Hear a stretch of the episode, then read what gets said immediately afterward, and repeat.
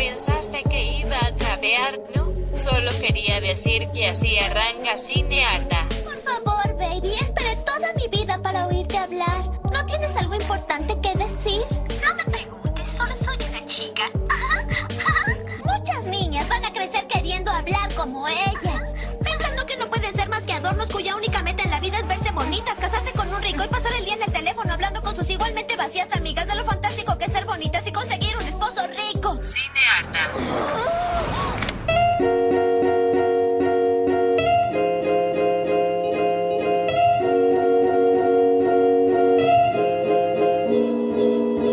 Aló, aló, aló. Mi nombre es Vita Andrada Y yo soy Natalia Ábalos. y esto es Cinearta.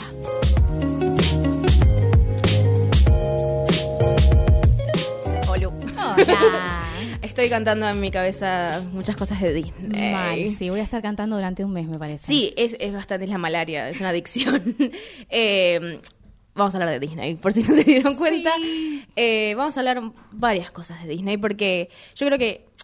No sé si vamos a repetir otro, otra cosa de Disney, pero era muy necesario poder analizar como la máquina que es Disney, de, de contenido para niños y jóvenes adultos, y ahora nosotras adultas. Tal cual. Em, no sé, a mí me flashea mucho Disney. Como hace tanto que no revisaba tantas cosas, digo, ah, la mierda, claro, mi cerebro está programado por ellos. Es un cuarto de seis chabones programando cómo te vas a ver y que tenés que comprar durante 25 años o más. Sí, tal cual. Es un montón. Eh, yo, de alguna manera, Disney atraviesa toda mi vida cinematográfica. La primera película que recuerdo haber ido a ver al cine fue Blancanieves. Hasta el día de hoy no sé si fue un sueño, si fue verdad, Ay, honestamente. Pero es como ese recuerdo que tengo. No, mi mamá me llevó a ver Austin Powers, creo que esa es mi primera película, Dios pero eso va a ser para otro capítulo. No, si ya hablamos de esto, tu santa madre. mm, ay, ay, ay, ay, ay. Bueno, vamos a empezar un poco desde los inicios de Disney. Cuando recién hablábamos de historietas, ¿no? Ni siquiera pensábamos que el cine era como lo más importante que producía ese gran imperio.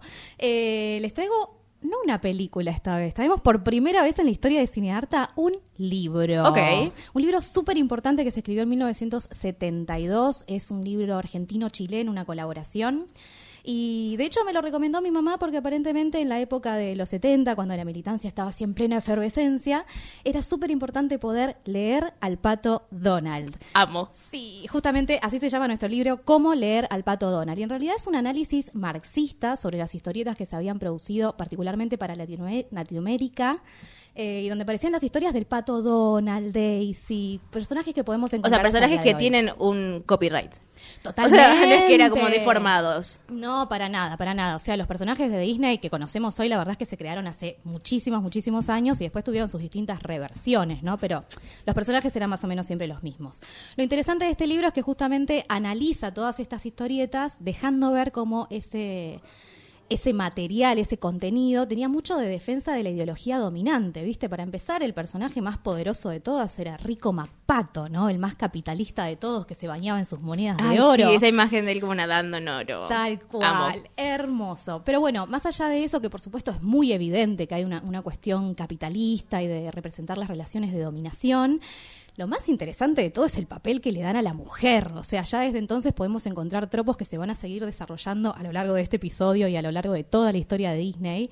Eh, y básicamente lo que tenemos es, me llama la atención el análisis que hace este libro de Sí. que se crea de alguna manera un modelo de sexualidad, ¿no? Tenemos a los varones que son los que van en aventuras y las mujeres que se tienen que quedar detrás de ellos, Sí, sí, sí. pero sin embargo no se las representa a las mujeres como atadas al hogar o a casarse y demás, se las muestran siempre como mucho coquetas, ¿viste? Como tratando de conquistar a los personajes varones. Bueno, pero al menos tenían algún tipo de agencia, como que hacían algo o no, ni No, siquiera. Al contrario, justamente lo que tenemos en este momento es que no hay ningún tipo de agencia. A la mujer se le saca cualquier tipo de elemento que pueda ser demasiado sexualizado y lo único que le queda es o ser la inocente coqueta, que sería Claro. Daisy, que está de novia con el pato, Sí, sí, que no puede estar tienen una sola. relación, pero que jamás se van a casar, que jamás van a tener sexo, jamás va a haber una consumación de esa Claro, relación. sí. Es todo muy inocente.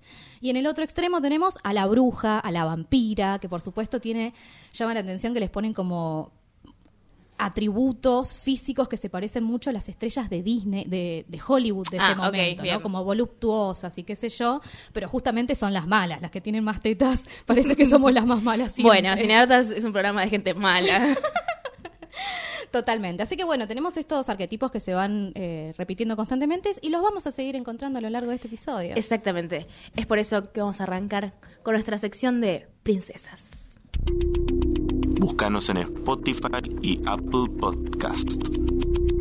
Aló. Bien, estamos hablando ahora sí de princesas. Vamos a hacer un análisis largo. Ay, Dios mío. Pero para, ¿por qué vamos a hacer un análisis? Porque me parecía que era necesario no simplemente tirarle mierda a princesas, que no habrán tenido la culpa de que eh, muchos hombres las escribieran así, Claro. pero me parece que está bueno como ir viendo si hubo o no un progreso de Disney y de sus creativos y de sus guionistas. Así que arranquemos. La primera princesa. Muy bien. En realidad no voy a ir tanto por princesas, sino por etapas. Estoy como en la primera etapa. Ok, estamos como en la primera Disney. ola de Exactamente. princesas. Lo que podemos encontrar son una serie de princesas hasta, hasta los años 60, básicamente.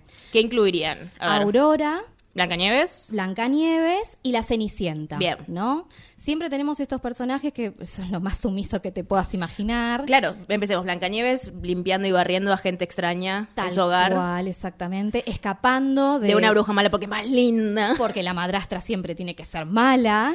La Cenicienta en algún punto... Quería hablar esto con vos. A ver. Eh, a ver, la Cenicienta yo creo que fue... Blancanieves yo la vi un montón, Bella Durmiente no la vi. La Cenicienta fue la que, la que más me llegó de esa primera ola de princesas de Disney. Claro. Y siempre me pareció muy tontuela en algún punto, pero era como, ay, no tiene amigos, y los amigos son las ratas, y qué sé yo. Y ahora como chusmeando un poco más, yo la interpreté como víctima. Bien. Víctima de su contexto, al menos. O sea, era recontra explotada por sus familiares. Y nada, y la vi como víctima, no la vi como tan boluda, básicamente. Eso, ese fue mi pensamiento en estas semanas. Tal cual, sí, es que justamente es cae víctima de, de la familia en primer lugar y también está esta cosa de que su única salida, su única escapatoria posible es casarse con el príncipe, ¿no? Como dentro de un contexto que esto era como la vida misma. Claro, eso es lo que yo iba a decir. Esto es 1950. Claro. Me parece lo más lógico que tu escapatoria fuera un chabón rico que es un príncipe para colmo, con todo un reino. O sea, yo también lo haría. Eh, Michu, yo también lo haría.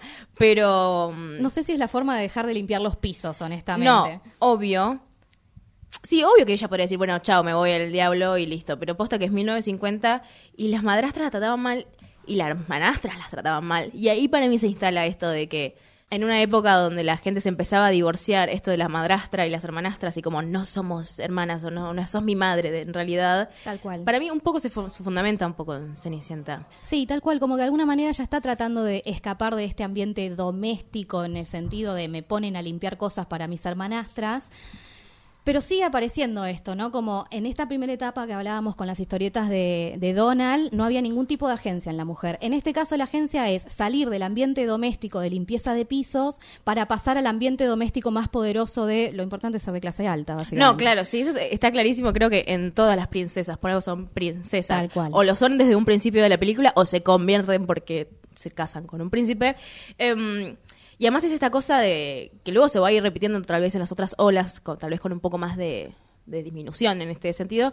Pero al principio era tipo el amor a primera vista. O sea, es el tipo, bailé un vals con vos, flasheaste amor. Me voy a Te casar. voy a buscar con tu pie y fetiche de pie. Eso es lo que también lo pensé, pero dije, no sé si es un fetiche de pie. Pero digo, ¿cuánta gente podría haber calzado exactamente idéntico a Cenicienta? Tal cual. Que no sé cómo se llama Cenicienta. Ella como... No, Cenicienta. ¿Cenicienta? Se llama Cenicienta, sí. Debe ser un No apodo que le pusieron las hermanastras, supongo yo. Claro, no se debe llamar Cenicienta. Ahora me agarró la duda. Es verdad. Pero en estos reboots, acá el operador nos mira como no sabe, no puede ser que no sepas el nombre de Cenicienta. ¿Cómo es Cenicienta? ¡Es Cenicienta! No puede ser Cenicienta, no es un nombre de verdad. Bueno, eh, a lo que voy, estaba pensando en estos tipos de historias de Cenicienta y recordé, eh, hago un paréntesis, la nueva Cenicienta, la, La de Lizzie nueva McGuire. Ceni- No, yo La- estoy pensando en la de Drew Barrymore. Ah, yo estoy pasando la de Lizzie Me McGuire. encanta que tengamos tantas versiones. Amo la de Lizzie McGuire. ¿Era, era, ¿Era poderosa Lizzie en su Lizzie McGuire quiere estudiar y quiere salir de esa casa donde las tratan re mal la hermanastra- las hermanastras y la madrastra y su única manera de salir es estudiando. Ah. En el medio se enamora de Chad Michael Murray porque era como el chico hot de los 2004-2003. Eh, amaba esa película, pero al menos estaba bueno que él no era su salida, sino que el estudio era su salida. Hermoso. Y estoy muy feliz de que Lizzie McGuire haya hecho eso. Bueno, Drew Barrymore lo que tenía era una Cenicienta que agarraba la espada y salía a pelear por su propio derecho. Ahí era tipo super fairy, o sea, como que era de con hadas y toda la bola, ¿o no? Sí, pero era más como más, más dramón realista, no, no era una, Ah, una eso, onda la mágica, mía. claro, Claro, no era mágica, no, no, no. Era más, más, más realista como si fuese ella a, a pelearse con todos. Es que para mí, de hecho, es mucho más fructífero ese tipo de remake que la que hicieron después en 2015. Total. Que no hace nada, no pasa nada. Sí, que es puro eh, Sí, sí. pajeada de, Sí, de- me, me mucha bronca. Totalmente. Me alegra que las dos tengamos referentes de la Cenicienta mejores Me que la. Cenicienta original. Por, Eh, por otro lado, tenemos a Bella Durmiente. Bella Durmiente. Bueno, el, el quilombo que tenemos con la Bella Durmiente, que está dormida durante la mayor parte de la película. Real, el dato que sale en internet es que está solamente 17 minutos en las cuales ella activamente hace algo en la película. 17 minutos de una película que dura una hora 40, ¿cuánto debe durar? Hermoso. Y hablemos de la violación más conocida de toda la historia, ¿no? El beso real. Cuando una mujer está dormida, no hay nada más hermoso que darle un beso sin su consentimiento. Exactamente, eh, me parece tan trágico y que y además ella real eso que hablamos de la agencia como el, el poder de decisión de hacer algo eh, Bella Durmiente no lo tiene No, no, no. Es la historia sobre el príncipe y cómo encuentra a su princesa, me parece. es rarísimo y las hadas las hadas son importantes Total. que luego eh, yo Bella Durmiente la vi muy así muy lejanamente porque vuelvo a decir es de 1959 o sea que muy lejos Sí. pero vi Maléfica ¿vos viste Maléfica? No, no vi Maléfica, contame. Ok, Maléfica eh, está con Angelina Jolie, pero lo que está bueno es que cuenta que justamente Maléfica tal vez no era tan mala, Ah. sino que era la consecuencia de que un montón de gente la haya tra- traicionado. Particularmente un hombre. Bueno, sí, podía pasar, es Disney. Sigue teniendo cierto sesgo de... ¿Las brujas somos feministas enojadas? Yo pensé lo mismo, pero Aurora la despierta ella, con un beso en la frente. Porque habían tenido un tipo de relación de amistad de que ella, maléfica, la quería. Entonces, el príncipe va, la besa, no sucede nada.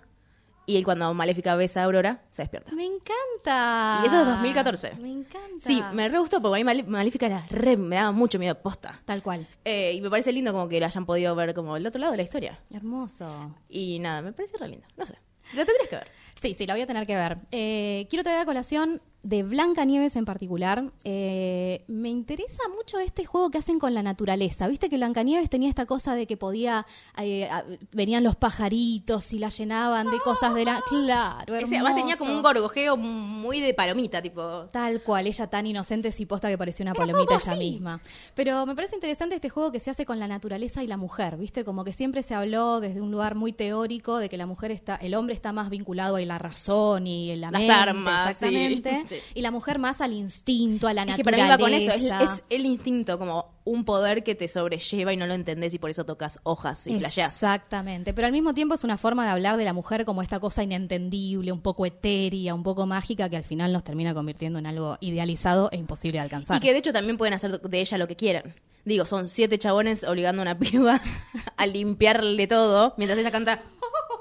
Tal Tipo, cual. ¿es joda? Tal cual, tal cual. Y además en muchas películas aparece esto de la princesa que sale escapando y termina en el bosque de noche con todo oscuro y ramas y qué sé esa yo. escena a mí me daba muchísimo miedo. Es que justamente siento que es una Los ojos que aparecen en el árbol, los tal árboles. Me da cual. Pero siento que es una representación de el peligro de la mujer que se expone al espacio público, ¿entendés? Siento que hay un juego con la naturaleza en muchas Sí, películas. que en algún punto es una amenaza, tipo, ojo que te puede pasar esto. Total, quédate en el castillo, conseguiste tu príncipe y va a estar todo bien.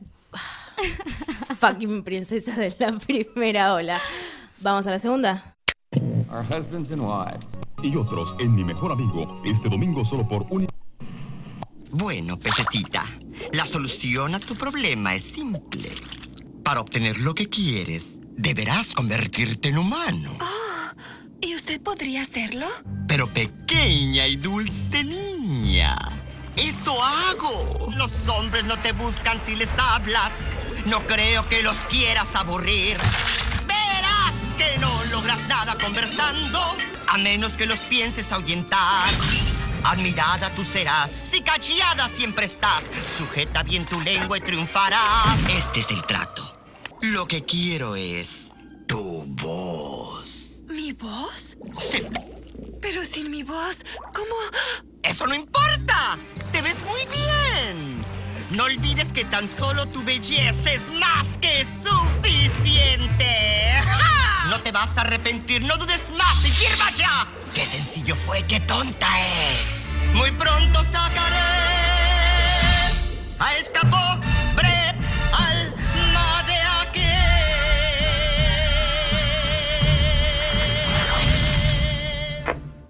Bien, vamos a la segunda ola. Segunda, entonces vamos a hablar de más desde el 80-90. Sí, ¿de cuándo, chicos? ¿De cuándo? De los años 90.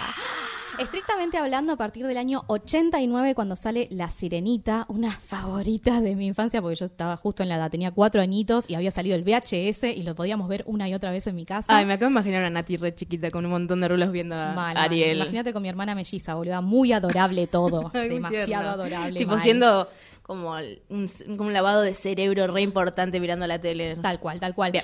Me- te traigo una anécdota A ver. de paso. Viste que la sirenita tiene esta cuestión de que se quiere juntar con el príncipe que es humano y ella es sirena y hace Y quiere un- ser parte de él. Exactamente. Y hace un acuerdo con Úrsula para poder conseguir piernas y tratar de conquistarlo.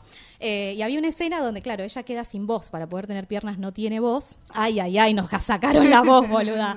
Este, y bueno, en un momento están en un lugar re romántico, van en un bote y están a punto de besarse con Sebastián, el cangrejito. Bésala. Yo te canto todas las canciones en el otro micrófono. Y en ese momento estaban a punto de besarse y con mi hermana volvíamos una y otra vez ese VHS hasta que se rayó tanto que era inveíble, pero queríamos calcular cuántos centímetros faltaban para que se besen. Así de poquito faltaba. Una y otra vez. Pero claro, era la importancia de que suceda ese beso. Estábamos tan comprometidas con ese amor que hasta el día de hoy me doy asco, honestamente. Sí, y además Eric es lo más blanco insulso que hay en la vida. Basado supuestamente en Tom Cruise, me parece. A Tom Cruise lo usaron de base para muchos, muchos príncipes de Disney por algún Ay, motivo. sí, son todos con cara de nada, con cara de cera. Tal cual. Eh, la Cenicienta es. La Cenicienta. La Sirenita, perdón. Es de 1989, está basada en un cuento de Andersen, Tal de Christian cual. Andersen, que justamente estuve buscando ahí como cuáles eran las diferencias. La Sirenita la pasa re mal en ese cuento. Mm. Es horrible, sí, sí, Tipo, sí. cuando le salen piernas, en realidad ella siente un dolor como si le estuviesen pinchando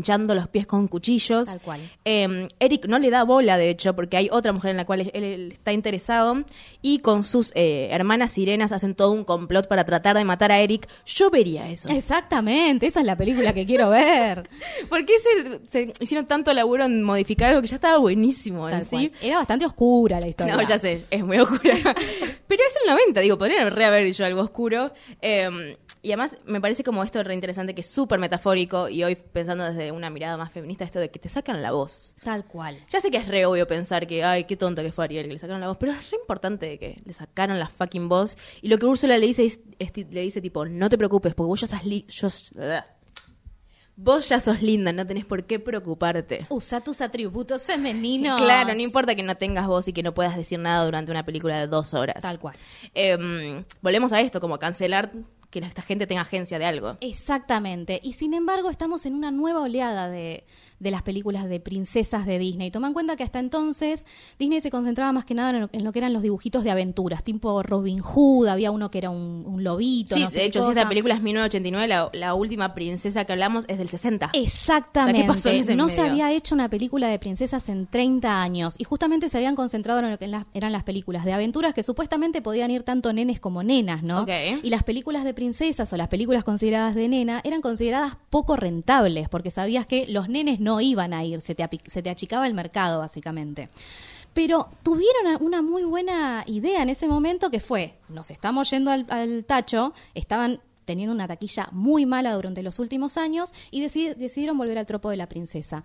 Pero se subieron un poco a esta oleada del feminismo de los años 90, donde justamente era necesario, no podías volver a Blancanieves. A, a- a rescatarla, digamos. Claro. Exactamente. Desde hoy lo vemos y hay muchas cosas que nos van a parecer una- un horror, pero la verdad es que las princesas de los 90, tenemos después a Bella con la Bella y Ahora, la ahora, ahora Bestia. vamos, ahora vamos, ahora Hay vamos. un montón de princesas donde empiezan a tener un poco de autonomía, donde empiezan a enfrentarse con su- contra un cierto status quo. O mismo que quieren algo. Exactamente. yo, la sirenita siempre me pareció una de las más tontuelas, pero revisándolo, la mina quería ser parte de otro mundo, estaba harta de ser fucking sirena y te quería, tipo, tener piernas. Exactamente. O sea, como al menos deseaba algo. Eso es lo que puedo rescatar al menos de la sirenita. Con la sirenita empieza, primero que se empieza a explotar muchísimo más, muchísimo más lo que es la música, ¿no? Disney empieza a ganar Oscars, Oscars por la música, por las partituras. la Exactamente. Todas estas Amo las películas de los canciones de 90. Ay, sí, vamos a cantar Es que a mí me agarraron por ese lado, me agarraron con la música. O Es sea, que- si no- yo no veía la sirenita excepto que tuviese música. Justamente. En ese momento se pensaba que las canciones eran un poco demasiado dramáticas o muy adultas, porque les- había una cuestión muy de subestimar a los niños, ¿no? Como que no eran capaces de entender ciertas cosas. Pero lo cierto es que el público había cambiado. Entonces, estas historias, estas canciones que nos hacen llorar hasta el día de hoy, quizás antes no funcionaban, pero ahí sí. Y me interesa mucho no- rescatar que justamente esto, de- esto que decías, que desean cosas. Con la sirenita empieza lo que es la, la idea de la canción de I Want, el I Want Song, que es la canción donde la princesa Declara, establece claro. qué es lo que quiere para sí misma. Para Ariel es básicamente tener piernas y ser parte de un nuevo mundo que quiere conocer. Y para Bellas dejar de ser de esta cosa provincial. Exactamente, pero siempre hay un deseo que se plantea al principio y que se van a encargar de tratar de conseguir a lo largo de la historia. Sí, de hecho la siguiente princesa es Bella y la Bestia, para mí es uno de mis musicales favoritos, lo fui a ver muchas veces al teatro como, como musical. Ah. Es altísimo musical, tienen que ir a verlo, excepto de que nada, se trata sobre una chica que tiene síndrome de Estocolmo y hay bestialidad. Pero después si puedes evitar todo eso, eh, el musical está buenísimo, para mí tiene las mejores canciones que escribieron para musical, pero es esto, volvemos a esto, de que Bella al menos quiere ser un poco más de lo que la dejan ser. A ¿Se mí me que gustaba que era como que ella leía y era inteligente. Sí, y de hecho en la remake es como que le enseña a otra nena leer y le dice tipo, ¿qué haces enseñándole a ¡Oh, otra nena? mío! No vean la remake, es horrible, le sacaron todo lo... Nada, todo lo que es es cuestión de arco de personajes, a algunos se los agregaron y no llegaron a ningún lado y a otros se los sacaron, por ende pierde sentido. Uy, qué pena. Sí, eh, hay muchos análisis en internet sobre por- cómo cagaron, digamos, La Bella y la Bestia con Emma Watson, que es hoy un referente del feminismo Tal moderno. cual. No, no pudieron hacer nada. Es muy triste porque a mí me encanta esta historia. Eh, y amo que la personificación del machirulo sea Gastón. Porque que Gastón, particularmente en la versión animada, es un machirulo, un macho que solamente le importa como coger y tener minitas, básicamente. A diferencia de la versión remake, que fue como, no, él estuvo en la guerra, por eso es medio violento. Ah. Chicos, no lo justifiquen. Estaba, estaba bueno él como el macho, que era un pelotudo y listo. Dejen de ir a la guerra y déjense de hinchar. Claro, pero bueno, le pusieron como ese trasfondo de, bueno, él es así, porque no sé qué. Em, no sé, igual está, está buena, no sé. Tengo mucho amor por la Bella la Bestia. Sigamos. Eh, en la segunda ola también tenemos a Aladín. Aladín. Príncipe Alibaba. Tal cual. Y tenemos por primera vez una princesa que rescata a un niño pobre. Como que tenemos las relaciones de poder que se me dieron un poquito vuelta. La rescata, él se hace pasar por un príncipe Ali. A lo que voy es que justamente la que tiene el poder económico es ella. Ah, sí. Pero él se hace pasar su identidad por alguien rico para que le dé bola. No nos gusta Así que, que se se hagan pasar por lo que lo no son. Exactamente, tenés razón. Estás cancelado. Y de hecho, siempre la mencionan a... Hay muchas cosas sobre Yasmín. Primero porque es como la, el primer personaje que aparece del Oriente, digamos. Claro. Y le meten un montón de cosas. Como hay cosas de Siria, hay cosas de Indias, hay cosas árabes. Como que no comprenden bien. Una apropiación cultural así como Sí, pero desproporcionada. y de hecho en la remake la- la- lo que le dijeron fue eso, como todos los actores son de diferentes lados Mm. que no tienen nada que ver. O sea, no son todos del mismo estado árabe, son de árabe y otros lados, tipo India, británico, alguno que tipo mexicano. Tipo, vos decís, nope, no era por ahí. ¿Viste el live action? Mi, no, la vi, la, mi hermana la vio y me dijo que no le gustó. No, pero eso no puedo superar lo de Will Smith como pintado de azul que lo habían puesto. Pobre chabón. Bueno, pero lo muestran al genio como este tipo, el personaje negro que ayuda al personaje protagonista a llegar a cosas. Está como el tropo de eso. Claro. Eh, y esta época particularmente de la ola, de la segunda ola de las princesas, vemos eh, que se empiezan a meter como en culturas que no les pertenece, como Ajá. Mulan, Pocahontas, Mal. Aladdin. No sé qué pensás de todo eso. Bueno, obviamente es lo que decías, es cuando Hollywood trata de apropiarse de cosas que no entiende bien y al final no sé a quién les estás haciendo un favor, si quería que los árabes se sientan representados. No lo sé. No. Por ejemplo, en Mulan, que para mí es una película retransgresora porque ella se viste de chabón para salvar a fucking China. No puedo creer que no vi esto. Tenías que. Te, va a gustar para lo sé, lo sé, lo sé. Em, pero hay un poco de coreano, hay un poco de chino, hay un poco de japonés, como que la comunidad asiática tal vez no fue la mejor, mejor representada. Una película del 98, ya casi llegando a los 2000, em, pero está buenísimo y hay algo como en internet que dicen como el chabón que está ahí en Mulan, le empieza a gustar Mulan, pero cuando está en chabón todavía, todavía no sabe que es una mina. Y es como, ¿Qué está sucediendo ahí? Pero Mulan para mí es como la transgresora de toda esa ola. No sé, digo yo, Pocahontas, no, no la miren, es horrible. Es cierto. ¿Vos la viste? Sí, sí, sí, la vi, la amé, tenía un montón de merchandising de Pocahontas. ¿sí? Y sí, negra era la época, ¿qué Sí, no, que pero, te pero diga? me parece muy eh, tibia ella, no sé, con algún punto. No me parecía como, no sé. Pero yo también la vi, era salió en el 95, yo tenía un año, así que la vi, no sé, cuando era muy chiquitita probablemente. Claro, tal cual. Pero ahora nos acercamos a la tercera ola. Esta ya yo quedo afuera como la mejor. Ahora yo voy a hablar por cinco minutos derecho. No, voy a destacar tres películas particulares. Bien. Eh, hicieron la primera princesa afroamericana. Pésima la película. ¿Por qué? Me quedé dormida en el cine. Oh. También me quedé dormida en el cine porque era 2009 y yo tenía como 15 años ya. Tal vez no tendría que estar viendo películas de Disney.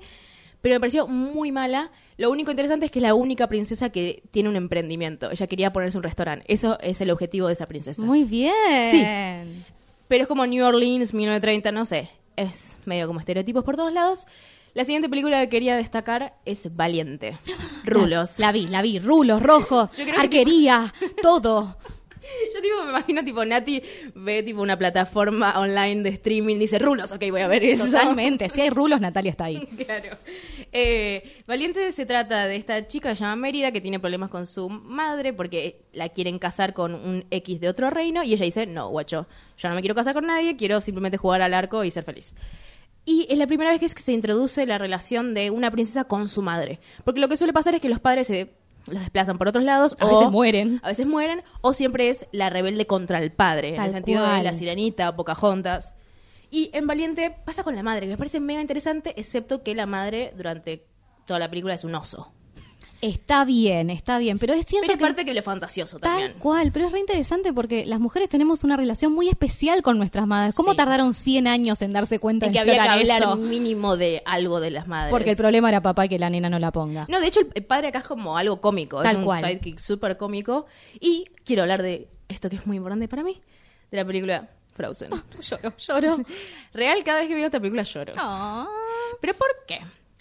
Porque, como sabrán, tengo hermanas y me hace recordar a ella. Esa, es- esa es la verdad. Entonces, porque en vez de que el amor masculino te salve, vos siendo princesa, lo que la salva es el amor de su hermana. Tal cual. Porque ella se sacrifica para que no le pase nada. Es el final de la película, no estoy spoileando nada, tiene 700.000 años. Eh, es la una de las primeras películas dirigidas por una mujer, además Frozen. ¿Cómo tardamos? 2013 estamos hablando. Eh, está bueno porque arranca como esto, como Ana es más. Amo que estoy hablando de Frozen en Ana. este podcast. Mi amiga Ana. Eh, Ana arranca como este tropo de princesa que tipo se enamora a primera vista y quiere que todo sea tipo pajaritos cantando, o sea, está claro. Y Elsa es la primera vez que vemos un personaje complejo, en el sentido de que le tiene miedo a sus, a sus propios poderes, eventualmente se empodera de ellos y hasta termina siendo peligrosa para la aldea. Entonces, mínimo ya tenés tres diferentes características de un personaje principal siendo una princesa, en este caso reina. Es súper diferente para todo lo que veníamos viendo de Disney. Además de que los hombres son sidekicks, o sea, son secundarios si querés, y el malo, malo, malo, malo es el príncipe que se quiere casar con Ana. Y es tipo, Maldito. "Pff, siempre fueron los malos los príncipes, pero recién se dieron cuenta 2013. Ay, no sé, tengo mucho amor por esta película. Y además quiero agregar un datito muy chiquitito. Está hecha en Broadway como musical. Agregaron varias canciones. Entre esas canciones agregaron una que se llama Monster, que habla sobre ellas pensando en suicidarse. Esto es real. Porque ella cree que es tan peligrosa a la aldea que piensa en esa canción si no sería más fácil la vida de todos si ella no estuviera ahí. Ah, nos pusieron un nivel de complejidad. Ay, no, no, no, no, no, no. Amo Frozen con toda mi alma. Muy bien. Quiero muy que lo bien. sepan. Y por último, eh, em, Moana. ¿Viste Moana? No, no vimos, Ana. Es la última, fue del año pasado. Bien. Es literalmente igual a Pocahontas, solamente que arreglaron todo lo mal que habían hecho en el 1900. Bien, Contame, quiero saber todo. Es esta chica que le dicen, vos vas a ser la líder, la líder de la aldea. Y dice, no, yo quiero ser libre, quiero estar en el agua. El agua es una, meta- una metáfora siempre de ¿Hawái la libertad. Eh, sí, es Hawái. Eh, es una metáfora de la libertad, siempre el agua. Hermoso. y se va a salvar a su pueblo, digamos, buscando... Hay un tema con el medio ambiente, digamos, que también está bueno porque habla como a esta generación que le está importando el medio ambiente. Claro, Z, generación Z full. Claro, es que le sacaron el corazón a la diosa del medio ambiente, básicamente, para explicarlo muy por arriba, y ella va a dárselo de nuevo. Básicamente es eso. ¿Aparece un chabón en el medio de todo esto que es gracioso, que le ayuda a cometer su objetivo? Sí, pero no es el protagonista. No es el novio. No, no es el novio, porque el chabón tiene como 45 años, ya tiene 15. eh, y no se la sexualiza, o sea, nunca le gusta a alguien. O sea, por ahí cuando hagan una Moana 2, tal vez, no sé, no lo sé. Pero al menos está buenísimo que hayan podido como remediar lo que habían hecho con Pocahontas, que estaba recontra sexualizada, que tenía un amor con su opresor, o sea, un montón de cosas horribles. Y como Ana di- dijeron como, ok, se pueden hacer cosas copadas. Eh, hasta tienen el mismo personaje de la abuela, como esta cosa de, de sabiduría y de naturaleza. Me encanta, la, la, ma- la matriarca. La vi hace poco, lloré. Ah. Tipo, ¿por qué estoy llorando? Pero mm, yo creo que hemos progresado algo. Un poco, sí. Y, y- y- y en el hemos me incluyo a nosotras también. También, exactamente. Digo, poder haber salido de haber consumido toda esta cantidad de películas que acabamos de hablar y que hoy estemos haciendo un programa de cine y series sobre... Con una mirada feminista, para mí es que también hemos crecido. Al Creo igual que- que Disney. Creo que hay que rescatar también esto que decías antes de que entremos, de que hay que pensar las distintas olas de las princesas de Disney en el contexto que fueron generadas. Y si bien hay un montón de cosas que nos pueden parecer muy molestas vistas desde Obvio. hoy. Es muy cómodo reírse de Blanca Nieves. Está clarísimo. Exactamente, pero tenían pequeños elementos que también respondían al contexto de la época y a un despertar del feminismo que, que- que está bueno. Lo importante es que sobrevivimos. Bien, esta fue nuestra sección de princesas. Espero que les haya ayudado y que mínimo les haya hecho analizar sobre todo lo que consumimos y hasta dónde hemos llegado. Nos encontrás en Instagram como arroba cinearta.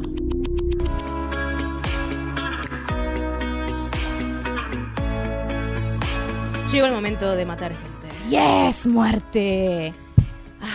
Bueno, como estamos hablando de Disney, Pixar, todo este mundo, este comercio de vendernos un montón de personajitos y cosas así, vamos a matar a un señor que se llama John Lasseter, con doble S. ¿Quién coño es John Lasseter? Usted dirá. John Lasseter es el cofundador de Pixar y director creativo de Disney y Pixar Animations. Digamos, Disney Animations por un lado, Pixar Animations por el otro, es el cofundador de Pixar. Un tipo con mucho poder. Muchísimo poder. O sea, está en el cuartito chico que deciden cosas. Este señor está denunciado por acoso sexual a mujeres dentro del trabajo.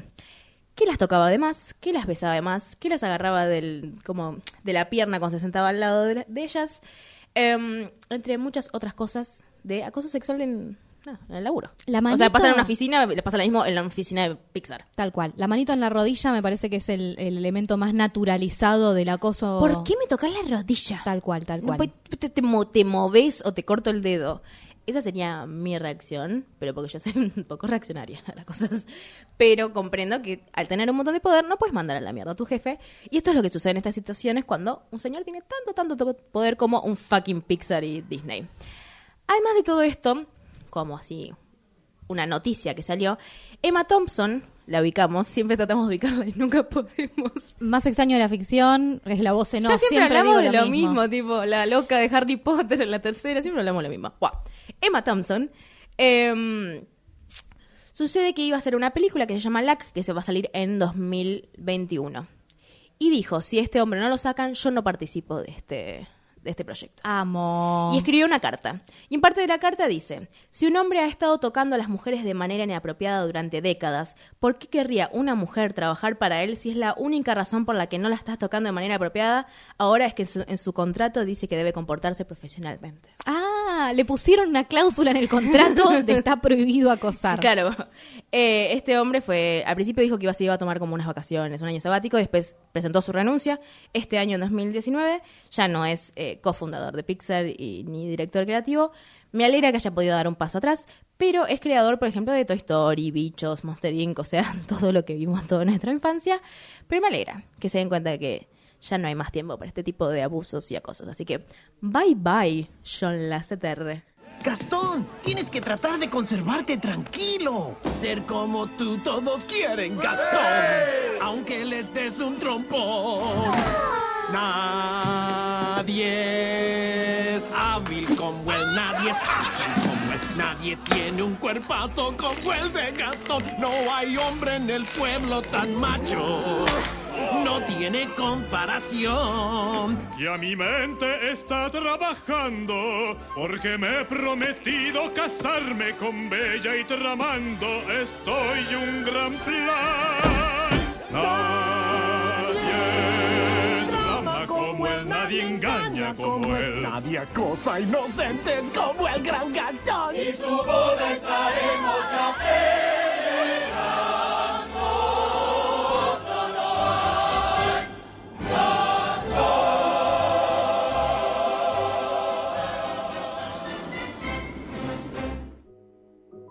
Y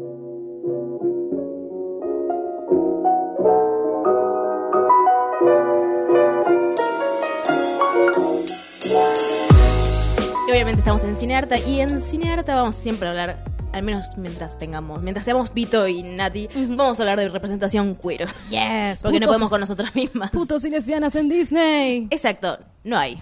Fin de la columna, muchas gracias. Esto ha sido Cinearta. Muchas gracias por venir. Eh, ok, vamos a hablar primero por lo oficial. Bien, Y sí. luego lo extraoficial. El que sí, el que salió del closet. El que salió del closet, muchas comillas, muchísimas comillas, es Le Fou, que es el chabón que le tiene ganas a Gastón en La Bella y la Bestia. Había salido todo un comunicado de que iban a tener su primer hombre gay, abiertamente gay. Eh, bueno, si ven la nueva remake de La Bella y la Bestia, en realidad es un microsegundo de escena, es un fotograma. Un fotograma. Dos. Hermoso. Como hermoso. mucho, como para crear algo de movimiento. Que en el baile final, él está bailando con una chica, cambian de pareja y es con un chico. Y él mira con cara de. "Mm". Oh. Cambio de escena. Ah, no hay una palabra, no se dice no, no, nada. cambio de toma, ya está, ya cambió. Ah, chicos, fue mucho bombo y platillo. Y el actor, que es Josh Gad, tiene cierta... Él, yo lo quiero mucho a él como actor. eh, y dijeron como cosas muy maravillosas, como él manejó una... una su- ¿Cómo se llama? Como una... algo muy sutil en su actuación al demostrar que era gay y estar en Disney. Es Ma- todo un logro. Hacia el principio del fotograma, hacia el final como que aflojó un poco. Literalmente es la última escena, son dos fotogramas del orto, estoy muy enojada, y en la, la en la parte de la canción de Gastón, él pone ciertas caras de que le da y que está confundido con darle. Pero esto porque yo quiero que los Fox y ese fucking personaje sea gay y se supone que habían hecho todo un comentario de este personaje es el único gay de Disney. Claro, podría ser cara de constipado también, Ay, o sea. sí. No, no, la vendieron demasiado, negra. O sea, yo pensé que me ibas a decir, no sé, que se dio un beso con alguien. Ojalá. No, claro. Así que ahora vamos a la parte extraoficial.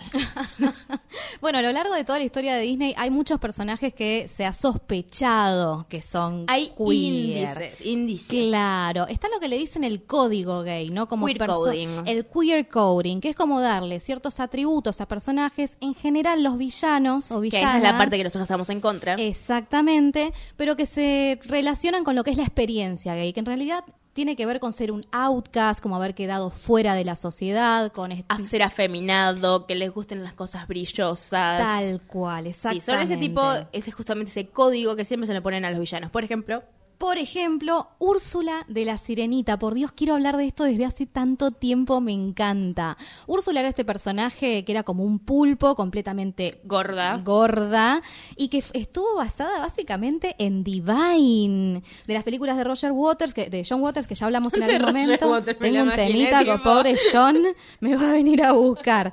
Básicamente, eh, quien sí, hizo- es una drag queen. Es como la drag queen de los años 70. en su personificación física y en cómo se comporta. O sea, ella es una reina de su cueva, hermosa. Sí, de hecho lo que cuentan es que el que hace la música de, de- de La Sirenita y de un montón de otras cosas más era compañero de, de Divine. Howard Ashman. Exacto, en, en el teatro y que flasheó con, con ella.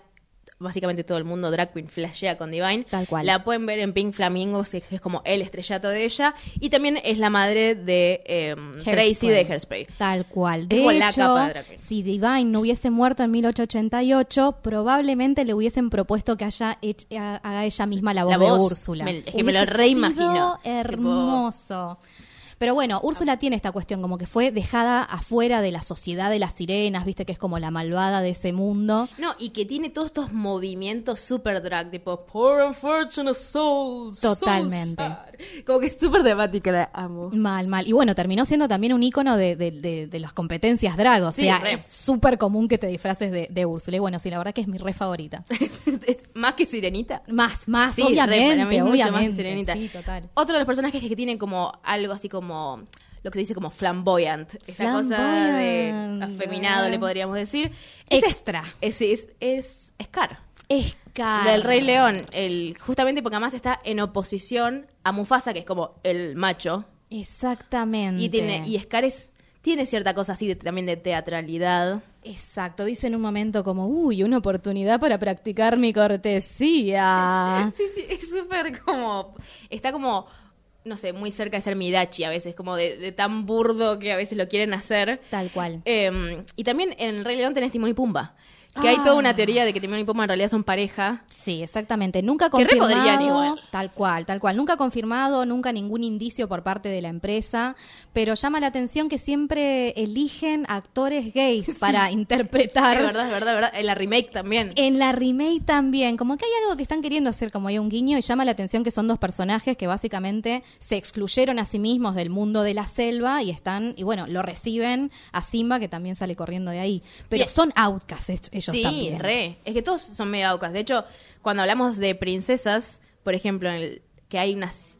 No hay manera de que lo sepamos y nunca Disney va a salir a decir este personaje es gay o es queer o es bi, lo que sea. Tal cual. Eh, una de ellas es Elsa, que lo que se supone es que Elsa, al no darles pareja masculina, creen que hay una posibilidad de que no les guste los hombres y de hecho hay una petición en Twitter que es tipo denle una novia a Elsa hashtag Exacto. Eh, me parece Sí. re interesante Siento que con Elsa hay un, pequi- un poquito de queerbaiting. O sea, yo incluso antes Sí. de ver la película veía los pósters y las imágenes que se generaban, que en general era Elsa con su hermana, ¿no? Sí, ¿a qué nos referimos con queerbaiting? Es esto, es como el cebo para que la gente y la comunidad queer quiera ver esa película. Exactamente. Y las imágenes que vemos de Elsa y su hermana, si no conoces nada de la historia, yo pensé que eran novias, ¿entendés? Como que las muestran Ah, bueno, puede ser. en imágenes que son como muy intimistas, ¿viste? Como si no Son sabes hermanas. nada. Bueno, yo sé, pero si no sabes nada y venís de la historia de Disney, jamás exploraron las hermanas así como que son amigas, ¿entendés? No Si se ven por 20 años, no creo que hayan explorado nada. Exactamente, exactamente. Pero mm, Elsa es, y otra de las princesas que parece que también dicen es Mérida. Mérida. Que ya recién hablamos de Valiente. Tal cual, sí. Eh, llama la atención porque ella como que escapa de lo que son los estereotipos que le quieren asignar. Para empezar, no se quiere casar, ¿no? Y quiere eh, escalar montañas, Sí, tiene conductas arquería. en muchas comillas de hombre, o sea, de chaboncito. O sea, Exactamente. Y desprecia un poco a sus pretendientes, ¿no? Sí, Como re. que hay algo ahí que no es solamente no me quiero casar, sino les voy a demostrar que soy mejor que ellos en cosas de hombres. Y de hecho, hay una situación en Disney que se llama la coronación, que es cuando coronan a las princesas que ya existen para poder venderlas más caras en merchandising. Es básicamente esto. Cuando la ponen a Mérida en esta coronación online, eh, le cambian toda su imagen. La hacen más flaca, la hacen con la carita un poquito más flaca también, No. le- no tanto frizz en el pelo. ¡Ay, le La plancharon el pelo! le, como más una joven sexy, digamos, y real que hubo una petición mundial para que devuelvan el- cómo se ve Mérida, digamos. No puedo creer. y de hecho lo hicieron, tipo, no la tocaron. Lo cual fue un montón, pero creo que es esto también, Mérida tratando de romper un montón de estereotipos de qué es una princesa y que también puede ser una princesa con rulos y frizz, digo, ¿no? Porque esa necesidad tanto de, de encarcelar, encarcelarlas tanto en un fucking estereotipo. Eh, me parece re interesante. Y por último, los que son tipo queer hombres, por decirlo, está Hades de Hércules. Hades, ¿qué onda? Malo, mal, el malísimo, malísimo. Eh, sí, es re malo. Sí. ¿No viste Hércules? no. Ay, es uno de mis musicales favoritos. Pero la película es malísima. Tipo, no sabes si es una comedia, si es un drama, si es un stand-up. No sé, es rarísimo. Eh, pero Hades es súper gay. o sea, no hay con qué darle. Es gay, eso es así. Eh, no tiene sentido, es tipo... En, una- en un momento te dice tipo, no te das cuenta, te va a dejar, es un chico. tipo, ah, se entendió mi expresión. Eh, y otro que también dicen es de Jafar. ¿Por qué? Porque esto tiene maquillaje, es súper Jafar de Aladdin, el malo Sí, de Aladdin. el malo de Aladdin. De que quiere estar con esta joven que probablemente tenga 15 años y casarse y tener todo su reino. Y el genio también dicen. ¿El genio? A mí no me parece. Pero, pero es esto, todo esto es extraoficial porque Disney no nos da nada. Claro, exactamente. Pero es re interesante que de alguna manera la comunidad queer retomó estos personajes, sean los villanos o no, porque nos, nos aferramos a cualquier representación que, que- que nos muestre experiencias que pasamos. Sí, de hecho, hoy en día, con mucho, mucho esfuerzo, Disney quiere hacer algo. De hecho, hay como una serie donde hay dos mejores amigos, una chica y un chico, y a la chica le gusta un chico X, y ese chico, o casualidad, su mejor amigo, también le gusta el chico X. Ese es el plot el principio de esa serie con humanos, igual no es Claro. animación. Pero dice abiertamente soy gay o no. No sé si se no sé, no la vi. Ah, bien, sé bien, que la noticia fue esa, como Eso. a los dos les gusta el mismo chico. Claro, claro, claro. Pero 2019. Claro, sí, sí, sí. Lo celebramos, chicos, les agradecemos No, un re, montón. un montón, gracias, thank you next. O sea, Claro, ya está, tipo, exactamente. pa- pasemos a la siguiente página y que haya mejores contenidos de animación y de, de humanos también, pero basta Disney, ¿no? O sea, agradecemos un montón porque nos pasó, hizo pasar cosas re lindas, pero también nos hizo sentir afuera de todo. Exactamente. Digo, ¿por qué nosotros como comunidad queer, tipo, tratamos de agarrarnos de un pedacito de que alguien hizo un gesto, entre muchas comillas, medio gay, entonces nos agarramos de ese personaje? Pues no nos dieron nada. Nada. Literalmente nada. Y cuando nos dieron, que era tipo el lefo de La Bella y la Bestia, es dos fotogramas y son dos para hacerte movimiento, porque No. si no hubiese sido uno, eh. Te juro. Ay, ¿por qué siempre termino sacada en este podcast? ¿Alguien me explica? Se llama Cinearta. Por algo es.